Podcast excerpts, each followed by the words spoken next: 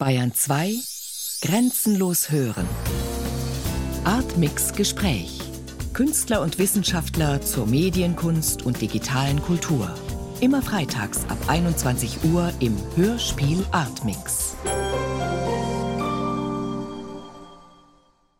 Ausgangspunkt dieses Hörstücks Der kalte Sommer 1912 war eine Postkarte, die Marcel Duchamp im August 1912 von München aus nach Hause schickte, auf der er schrieb, hier unaufhörlicher Regen, kalt. Wo und wie sind Sie denn auf diese Postkarte gestoßen? Ähm, die Postkarte hat ein französischer Duchamp-Forscher Jacques Coumont schon vor langen Jahren ausfindig gemacht. Sie gehört zu fünf, sechs Postkarten, die wir aus der Münchner Zeit kennen. Und ähm, naja, als ich das las, dachte ich mir, wie war denn wirklich der Sommer? Ist das jetzt so eine subjektive Wahrnehmung gewesen? Ähm, oder zieht sich dieses Regenwetter vielleicht schon viel länger hin? Und äh, ich habe mich auf die Suche nach den meteorologischen Daten gemacht. Das war nicht ganz einfach, die zu finden. Und als ich sie dann hatte, ähm, war dies die äh, sehr handfeste Untermauerung dieser subjektiven Postkarte von Duchamp nach Paris. Ähm, es ist in der Tat ein verregneter, kalter Sommer, hervorgerufen wahrscheinlich durch einen Vulkanausbruch in Alaska, der zu einer gewaltigen Abkühlung geführt hat, also zu einer Verminderung der Sonneneinstrahlung und zu heftigen äh, Turbulenzen. Und der Münchner Sommer ist ein verregneter, äh, wahrscheinlich noch schlimmer als unser heutiger Regentag in München und auch die letzten Tage waren ja auch nicht immer so toll, aber ähm, das ist den Zeitgenossen durchaus aufgefallen. Mhm. Sie haben diese Daten des Meteorologischen Landesamtes aber nicht einfach nur als Beleg für diese Äußerung von Duchamp genommen, sondern äh, diese ähm, Daten gaben eben auch den Anstoß, damit auch künstlerisch umzugehen. Warum denn dieser künstlerische Zugriff? Ähm, das sind eine Druckschrift mit äh, diesen Tabellen mit äh, den verschiedenen Werten zu Temperatur, Windstärke, Windrichtung, Feuchtigkeit und so weiter. Und mit äh, diesen Zahlen auf diesen Tabellen ergibt es ein ganz merkwürdig ästhetisches äh, Szenario, was einerseits erstmal entschlüsselt werden muss, was aber so ein gewisses Gesamtbild, so eine Impression auch vermittelt. Und ähm, das hat sich bei mir irgendwie im Kopf festgesetzt als eine Fragestellung, ob man dieses Material dieses Bild, diese Zahlen nicht in, anderen, in ein anderes Medium transferieren kann, um es zum Sprechen zu bringen, weil dieses Bild, dieses Zahlenbild alleine ähm, so nicht, nicht spricht. Ich hatte den Verdacht, habe die Vermutung gehabt, dass man daraus sozusagen etwas, dass man darin etwas finden kann, ähm, was natürlich jetzt einer subjektiven Interpretation bedarf, ähm, was aber dann so eine gewisse Skizze zu dem mentalen, psychologischen Umfeld von Duchamp in München abgibt. Und das war überhaupt nicht lustig. Okay, also so eine, eine andere Art des künstlerischen Umgangs, also etwa eine Zeichnung daraus abzuleiten oder eine grafische Darstellung oder das Fundstück an sich auszustellen, hat sie nie interessiert, sondern sie wollten von Anfang an diese Ta Daten, diese Partitur, wie Sie es nennen, hörbar machen? Ähm, es ist auch eine, es ist auch eine Grafik, ähm, die ich auch ähm, als solche verstehe und begreife. Ähm, aber ich wollte immer, also was mich in der Kunst interessiert, ist eigentlich dieses Grenzüberschreitende. Also quasi von einem Medium zum anderen zu kommen. Also die, eine Durchlässigkeit zu erzeugen und auch einen radikalen Wechsel. Und ähm, das war einfach sozusagen so die, die, die Idee, eine radikale, einen radikalen Wandel da herbeizuführen. Und ähm, da ist naheliegend, das akustisch natürlich zu machen. Nicht jetzt irgendwie mit Computergrafiken, die ich eh grauenvoll finde und die eigentlich überhaupt nichts sagen, sondern das lebendig, richtig lebendig zu machen. Und da ist Musik und Akustik das beste Mittel vielleicht. Mhm. Diese Wetterdaten hängen ja nur mittelbar mit Duchamp zusammen, also anders als die Postkarte, auf der ja die Handschrift wirklich zu sehen ist. Die wirklich deswegen auch unmittelbar mit Duchamp zusammenhängt, ist das Wetter und seine Aufzeichnungen ja ein abgeleitetes Phänomen, könnte man sagen. Macht es für Sie einen Unterschied in der Qualität des Materials? Also hätte es für Sie theoretisch auch ein Text oder eine Fotografie oder ein Kunstwerk von Duchamp sein können, das Sie dazu inspiriert, es in irgendeiner Form künstlerisch fortzusetzen? Ähm, also in die Kunstwerke von anderen Künstlern würde ich jetzt äh, eigentlich nicht ähm, eingreifen wollen oder die jetzt nicht äh, transformieren, sondern was mich interessiert, ist sozusagen so Material zum Sprechen zu bringen. Also etwas, was sozusagen noch keine Botschaft hat, ähm, äh, in einer anderen Form zum Sprechen zu bringen. Und ich sehe in einer gewissen Weise in diesen äh, Wetteraufzeichnungen die ja häufig das Wort Depression in der schriftlichen äh, Erläuterung durch das äh, Amt äh, haben, ein, wenn man so will, ein Spiegel der Innenwelt von Duchamp. Soll ich das kurz vielleicht mal so, Gerne, ähm, ja. so, so skizzieren? Ja. Duchamp ist in München, äh, er ist aus Paris abgehauen, weil er da jede Menge Ärger mit seinen kubistischen Freunden hat. Er hat aber auch eine äh, eine Liebschaft zur Frau seines besten Freundes, zu Gabriel Picabia und ähm, sind die verknallt und fährt von München aus ähm, in den Ferienort von Gabriel Picabia im französischen Jura, um sie zu treffen und ihr seine Liebe zu offenbaren und sie lässt ihn abfahren.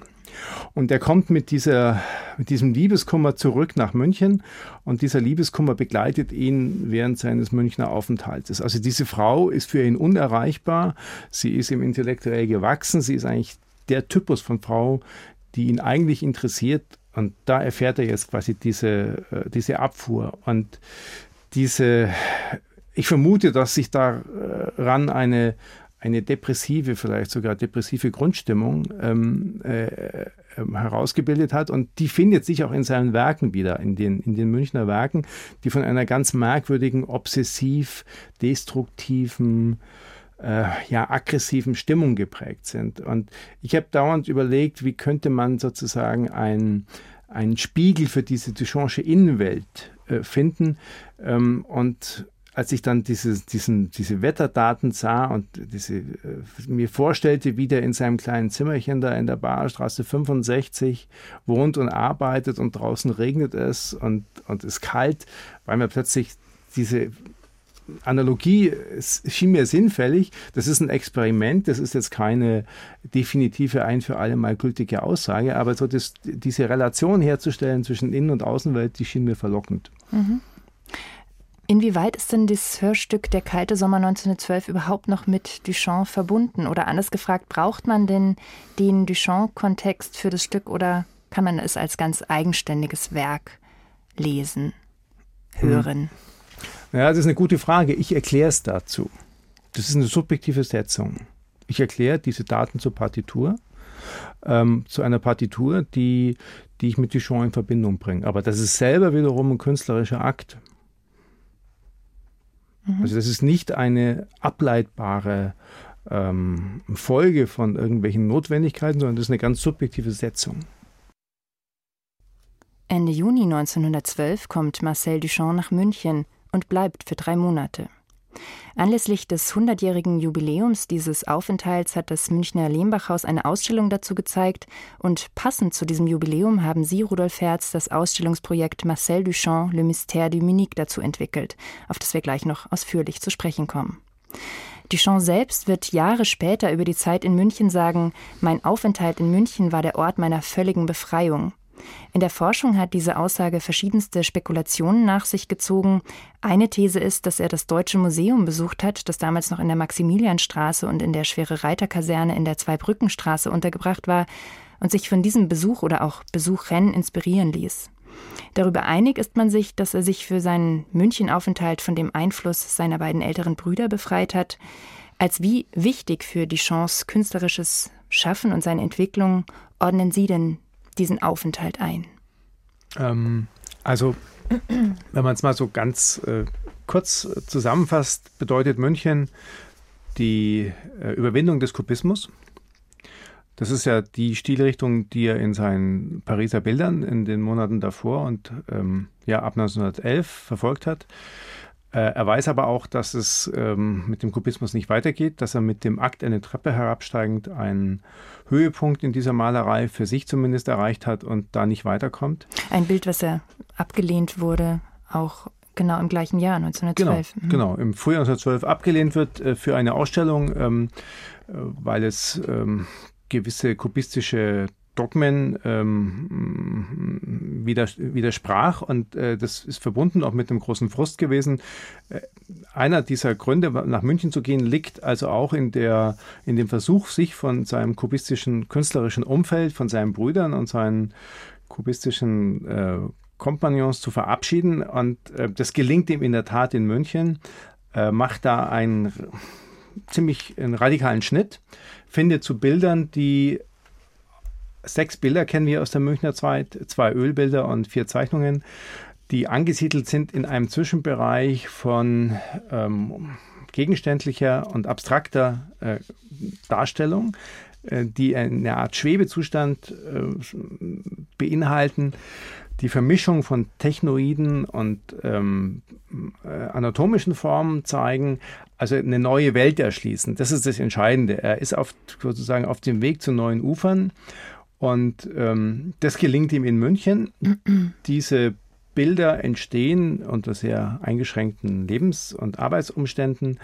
Ähm, entscheidend ist wahrscheinlich in München, dass er eben diesen, aus diesem Pariser Milieu rauskommt. Er stößt in Bayern, in München auf eine Umwelt, auf einen, auf einen Kontext, der ihm bis dahin unbekannt ist, der vollkommen unbelastet ist und ähm, offenbar zu einer hm, Freiheit im Denken, im künstlerischen Denken führt, die ganz enorm gewesen sein muss. Trotz dieses schon erwähnten Liebeskummers und der äh, sicher nicht angenehmen Erfahrung dieser Zurückweisung durch Gabriel Picabia.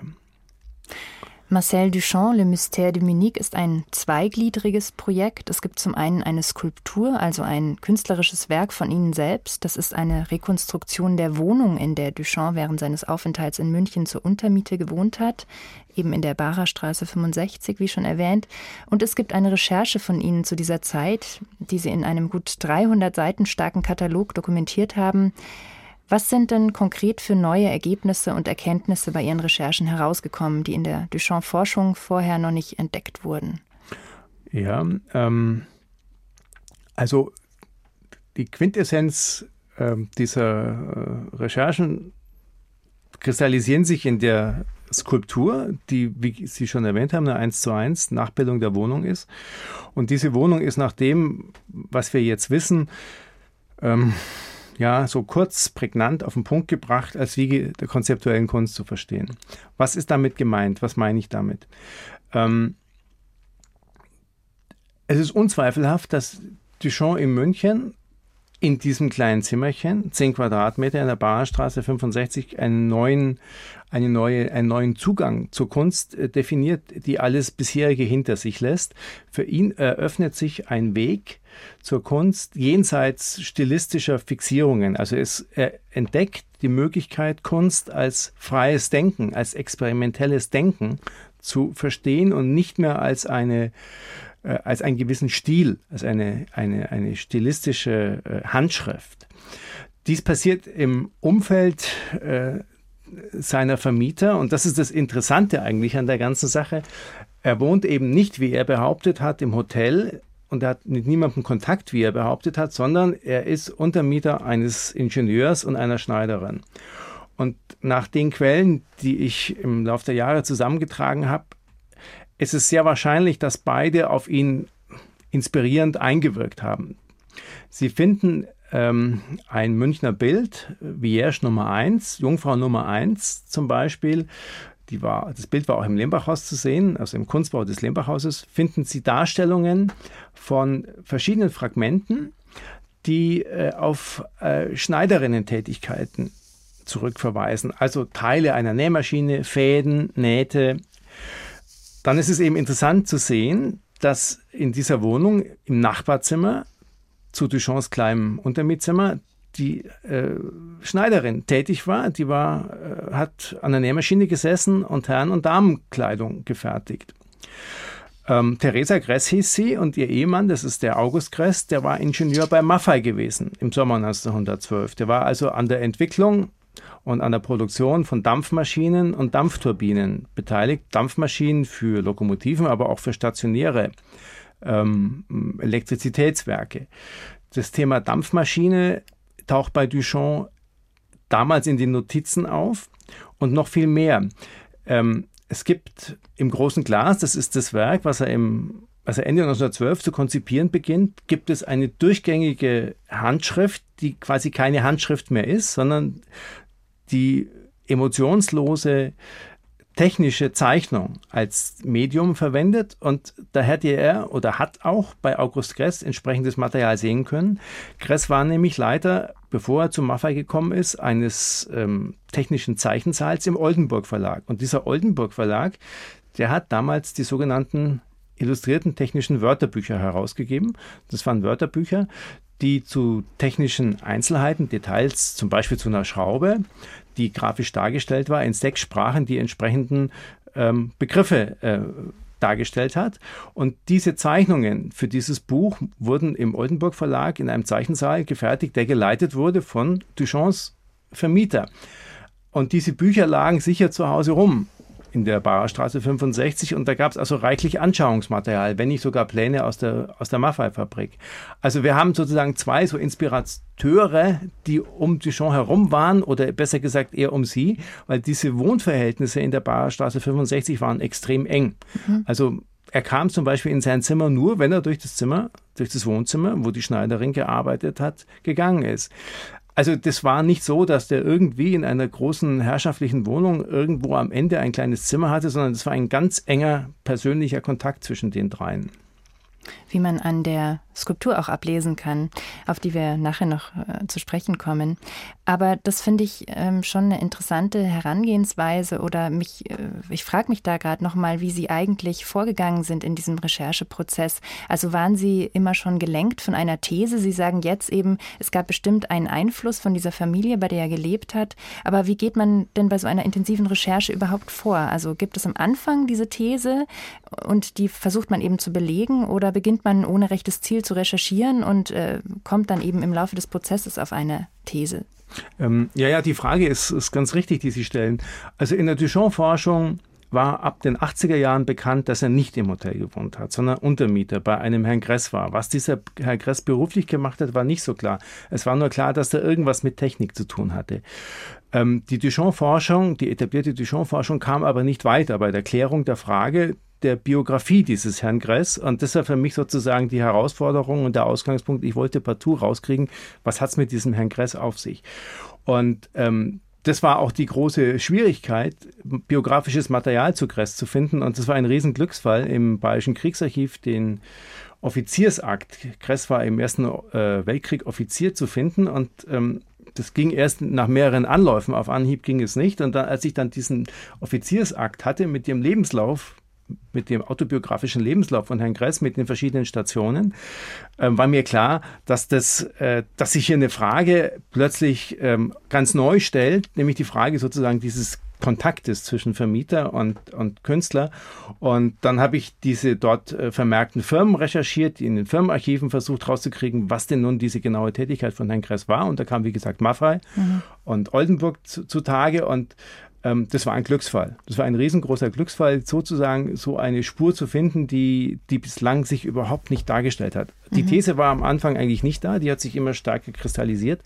Und ähm, der nächste Schritt, die nächste Phase war dann auch die Klärung dieser beruflichen Tätigkeit der, der Frau. Und das zusammengenommen ähm, äh, gibt nach meinem Dafürhalten eben das, den, den naheliegenden, die naheliegende Vermutung, dass die Inspirationen nicht im Museum stattgefunden haben, sondern im unmittelbaren Lebensumfeld. Also meine These ist deswegen, dass Duchamps Münchenaufenthalt weniger eigentlich von einem Kunsterlebnis bestimmt ist und auch nicht von einem Technikerlebnis im Deutschen Museum, was sehr wohl sein kann. Aber das viel näherliegende ist eigentlich dieser unmittelbare lebensweltliche Kontakt in der Wohnung. Mhm. Le Mystère du Minique, ich habe es schon gesagt, ist ein zweiteiliges oder zweigliedriges Projekt. Es gibt eben diesen, diese große Recherche, es gibt die Skulptur. Kommen wir erstmal auf diesen Teil der ähm, Recherche zu sprechen. Ähm, als was sehen Sie denn diese Recherchen? Als Teil der wissenschaftlichen Auseinandersetzung mit Duchamp oder auch als künstlerischen Prozess? Ähm, also diese Recherche ist geboren aus einer künstlerischen Neugierde. Ähm, also mein künstlerisches, mein eigenes künstlerisches Werk würde man wahrscheinlich als konzeptuelle Kunst begreifen und mich haben immer die Wurzeln dieses Denkens interessiert. Und natürlich war ich ganz stark schon als Kunststudent von Duchamp beeindruckt, beeinflusst. Ähm, nicht nur immer positiv, sondern auch mal skeptisch. Mich hat also quasi die, die Herkunft dieses künstlerischen Denkens interessiert und dem bin ich dann aber wissenschaftlich nachgegangen. Also das ist eine wissenschaftliche Recherche, die ist quellenbasiert, die ist empirisch belegbar.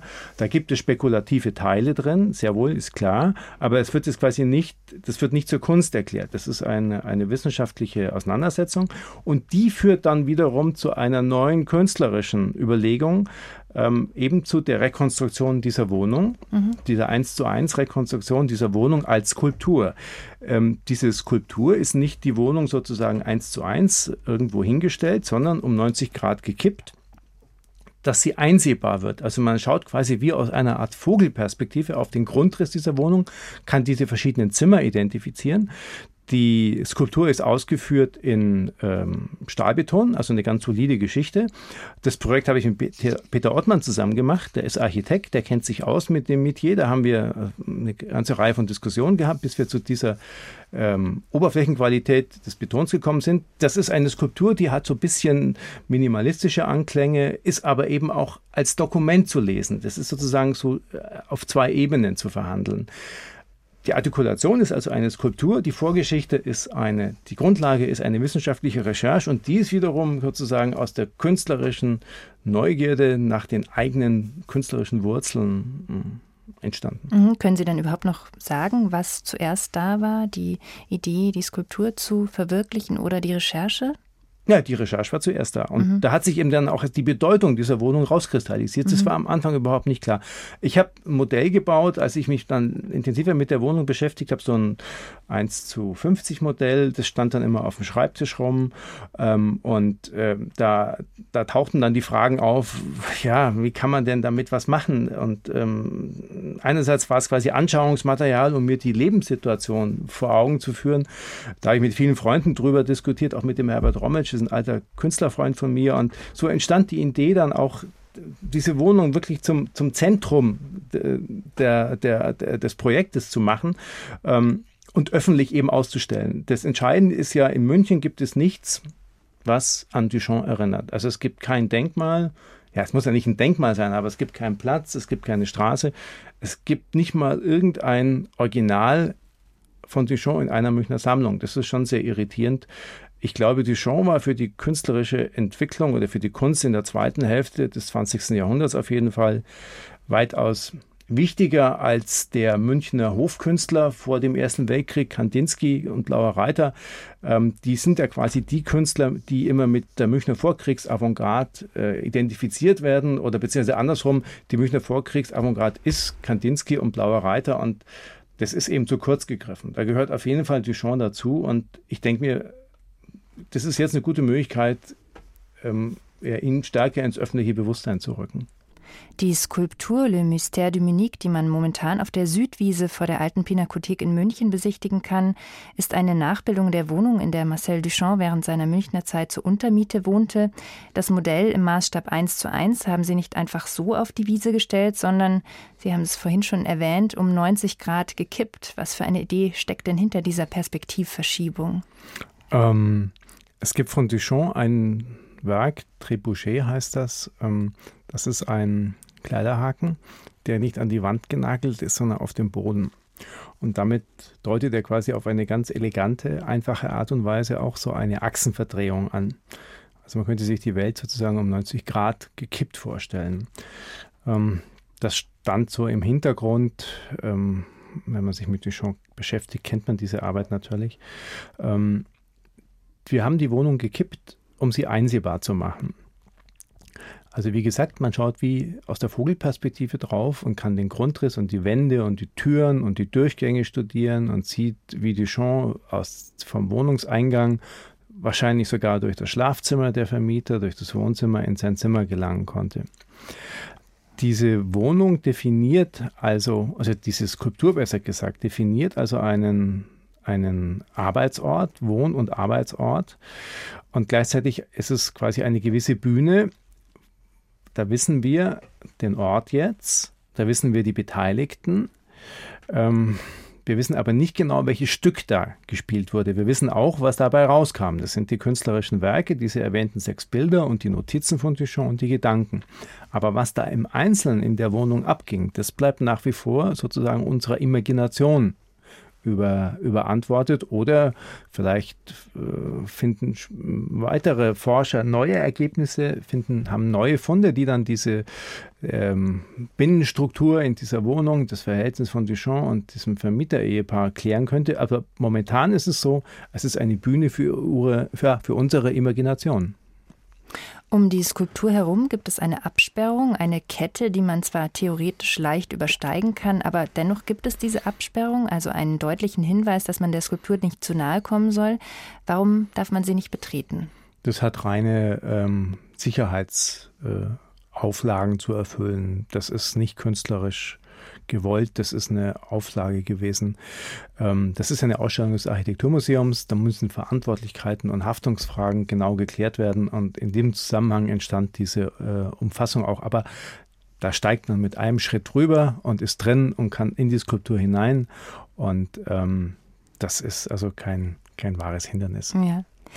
Wie würden Sie denn Duchamps Einfluss auf Ihre eigene künstlerische Arbeit beschreiben?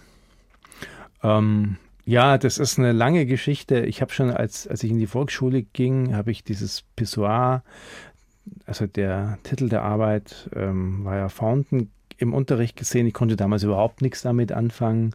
Ähm, mich hat ähm, auch nicht direkt sozusagen ein Werk ähm, irgendwie beeinflusst. Es war mehr so eine Haltung, die durch eine große Distanz zu dem äh, Kunstbetrieb und durch eine Distanz zu diesem äh, repetierenden Kunstmachen äh, bestimmt war. Also Duchamp ist ja jemand, der exemplarisch arbeitet. Der macht, versucht für eine Fragestellung ein Werk zu finden, die optimale Formulierung und dies dann nicht hunderttausendfach zu variieren, sondern dann ist es gut. Und äh, dieses Arbeiten hat mich immer sehr, sehr ähm, beeindruckt, weil es quasi ein Gedanken möglichst präzise in einer möglichst präzisen Form artikuliert. Und ähm, das finde ich viel spannender und eine viel größere Herausforderung, als quasi in so einem nebulösen Feld dann verschiedene Varianten durchzuspielen, die dann mehr oder weniger geglückt sind. Es ist einfach viel schwieriger, so zu arbeiten. Gleichzeitig ist es aber auch ein Arbeiten, was sich sozusagen einer merkantilen Dimension versperrt. Für mich ist Kunst ein experimentelles Arbeiten, nicht eins, was ausgerichtet ist, äh, Produkte zu schaffen, die, äh, die dann warenmäßig umzusetzen sind. Und da gibt es wahrscheinlich so eine gewisse Affinität in, in dem Denken. Und das hat mich an Duchamp immer mm, fasziniert, wobei ich jetzt nicht sagen würde, dass ich ihn, dass ich Duchamp verehre. Ich bin auch kein Anhänger. Also ich gehöre zwar irgendwie zu diesem Kometenschweif, den Duchamp hinter sich herzieht, jetzt auch gerade durch diese intensive wissenschaftliche Forschung, aber ich habe da auch eine gehörige Portion Distanz. Unabdingbar mit Marcel Duchamp verbunden ist der Begriff des Readymates, also eines bereits existierenden Gegenstandes oder Objektes, das vom Künstler ausgewählt und zum Ausstellungsobjekt gemacht wird. Ich finde, in Ihren Arbeiten spielen das Gefundene und Readymates auch eine bestimmte Rolle. Nehmen wir als Beispiel jetzt mal den Grundriss der Wohnung, in der Duchamp lebte. Auch den haben Sie ja gefunden. Könnte man sagen, Sie operieren da sozusagen mit einem erweiterten Begriff des Readymates? Oder in welchem Zusammenhang sehen Sie Ihre künstlerische Arbeit mit diesem Begriff Ready-Made? Hm. Also, das ist ein bisschen ähm, schwierig jetzt in der Kürze der Zeit, die Fragestellung mit dem Ready-Made erschöpfend zu behandeln. Ich, ich würde nur zwei Anmerkungen machen. Also, ich verstehe ähm, die Skulptur, die wir gemacht haben, Peter Ottmann und ich, wir haben eine Rekonstruktion dieser Wohnung gemacht. Und zwar eine Rekonstruktion, die auf allen Zierat verzichtet. Das ist quasi eine minimalistische Rekonstruktion. So ähnlich wie Dölgas in der Mitte der alten Pinakothek ja auch auf jeglichen historistischen Zierat verzichtet hat, um diese Kriegswunde zu zeigen. Ähm, ich würde da nicht den Begriff des Readymates so wahnsinnig strapazieren, zumal der auch ein äußerst komplizierter ist. Wir sprechen immer von dem Ready-Made, aber das ist wahrscheinlich gar nicht ganz richtig, weil es eine Familie der Ready-Mates gibt. Ready-Mates werden meistens verstanden als quasi institutionalisiert, als, als Artikulation einer künstlerischen Kritik gegen Institutionen, also als eine Art von Institutionskritik, als eine provokative Geste, die äh, den Kunstbetrieb sozusagen persiflieren, aufrollen, ironisieren sollte. Das ist aber nicht die Herkunft der Idee des Readymates. Bei Duchamp haben Readymates eigentlich lange Zeit nur eine Funktion gehabt, die standen im Atelier, die waren gar nicht für die Öffentlichkeit bestimmt. Das waren für ihn Reflexionsobjekte, nicht Demonstrationsobjekte für die Öffentlichkeit. Und das kommt dann eigentlich erst später. Also das muss man differenziert behandeln, das Thema Readymade. Man kann nicht von dem Readymade sprechen. Also es gibt ja eine Arbeit von Ihnen, den Himmelsschreiber, der, den Sie da auf den Weg geschickt haben, einen, ein Flugzeug, das in den Himmel die Unterschrift Duchamps geschrieben hat. Also sie erklären, wenn ich jetzt doch nochmal den Begriff des Ready-Made aufnehme, ähm, den Himmel als Ready-Made und unterzeichnen ihn. Ja, das hat dann die, das haben dann die Journalisten so draus gemacht. Ähm, das kann man natürlich so sehen. Es ist aber äh, spielerisch, eine spielerische Idee, die ich aufgreife und ähm, umsetze mit diesem äh, Wolkenhimmelschreiber. Äh, das ist ein, eine, eine Signatur des Himmels, die nur Sekundenbruchteile zu sehen ist. Dann wird sie schon wieder vom Wind verweht und, und ist, ist schon wieder weg. Also es ist eigentlich eher eine Arbeit über das Vergehen, über, über, die, äh, über das Momentane, über das, das, das äh, ja, das, das Verschwinden einfach. Man signiert etwas und schon ist es weg. Und ähm, ich habe jetzt quasi diesen, diesen Piloten damit beauftragt, Duchamps Signatur zu machen. Also es ist ja nicht meine Signatur, es ist auch nicht die Signatur des Piloten, sondern ich beauftrage ihn, den Himmel mit Duchamp zu signieren. Ähm, also auch wieder eine komplexe Situation. Ich bin selber der Urheber der Idee, aber der Pilot führt es aus und ähm, ich schaue es mir von unten an und ich sehe es mit dem Fotografen ein paar Momente und dann ist es weg. Was hat denn Le Mystère de Munich, die Arbeit an der Skulptur und diese intensive Recherche bei Ihnen für Spuren hinterlassen? Das ist eine gute Frage. ähm, naja, erstmal Erschöpfung. Erschöpfung. Können Sie sich vorstellen, nochmal in dieser Doppelform künstlerisches Werk und wissenschaftliche Arbeit oder wissenschaftliche Recherche nochmal zu arbeiten, das nochmal auszutesten? Ähm, in anderen Formen vielleicht schon und auch mit der Lernerfahrung und vielleicht auch mit der äh, mit der Genugtuung, äh, dieses Teil in die Welt gesetzt zu haben und äh, dass es beim nächsten Mal vielleicht ganz anders aussehen wird. Ähm, solche, solche künstlerischen Unternehmungen sind ja immer auch äh, Expeditionen in die Gegenwart. Also sowas umzusetzen und zu realisieren, heißt ja, einen langen Kampf zu führen um Geld, um Platz, um Institutionen. Das sind immer auch Expeditionen in die, in die Welt oder in, in die Kunst, wie sie sozusagen gesellschaftlich heute verfasst ist. Das im Unterschied zu einem Aquarell, zu einer Handzeichnung, die verlangt nur ein Papier und ein Bleistift und das schöpferische Subjekt verlangt so eine Skulptur natürlich ganz andere Maßnahmen, ähm, um in der Öffentlichkeit dann am Schluss dazustehen. Und da kann man eben sehr interessant äh, alle möglichen äh, Beobachtungen machen und äh, Situationen studieren, die dann am Schluss gar nicht mehr auftauchen, gar nicht mehr sichtbar sind, aber die mit einer Menge an, an, an, an Erfahrungen, an neuen Erfahrungen verknüpft sind. Und eigentlich ist es eine künstlerische Aufgabe, auch die selbstreflexiv dann irgendwie zu fassen. Also ähm, das verschwindet ja meistens, aber wenn man sich quasi als Künstler auch mit seinem realen Leben oder mit der Verfasstheit von Kunst, mit den Fragen, wie man Kunst realisieren kann, beschäftigt, dann kann man das nicht außer Acht lassen und eigentlich verlangen diese Erfahrungen, die man macht in der Realisierung, der gesellschaftlichen Realisierung von Kunst, auch irgendwie niedergelegt zu werden. Das ist für mich eine Frage, die mich schon lange beschäftigt, aber da habe ich noch keine Form gefunden, wie man das machen kann. Am Ende eines jeden Atmix-Gesprächs kommen wir noch zu ein paar Fragen, die wir allen unseren Gästen stellen. Und zwar sind das fünf Fragen zu ihrer Medienbiografie. Kleine Medienbiografie. Herr Herz, was war Ihr erster prägender Kinofilm? Ähm, wahrscheinlich Blow Up von Antonioni.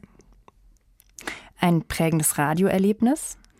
Ähm, ein Hörspiel, ein Montagehörspiel vom Bayerischen Rundfunk, Paul Wür gegen München.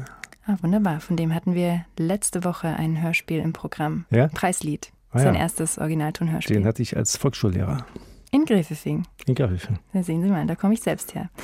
Ein prägendes Fernseherlebnis? Ähm, Kennedys Ermordung 1963. Ähm, bei uns zu Hause gab es kein Fernsehen. Und am nächsten Tag nach der Ermordung ähm, wurde im Unterricht über die Fernseherfahrung der Schüler gesprochen. Oder haben die Schüler erzählt, wie sie das erlebt haben und ich konnte da nicht mitreden. ich habe quasi nur den Schimmer, den Widerschein dieses Erlebnisses, dieses Fernseherlebnisses durch meine Mitschüler erfahren und es war ein sehr seltsames Erlebnis. Sind Sie aktiv in digitalen Netzwerken oder Communities und wenn ja, seit wann? Äh, nein, bin ich nicht. Haben Sie eine analoge oder eine digitale Weltanschauung? Also jetzt erzähle ich eine Geschichte aus dem Zusammenhang mit äh, den Re Recherchen zu Duchamp, die vielleicht die Verknüpfung äh, sichtbar macht.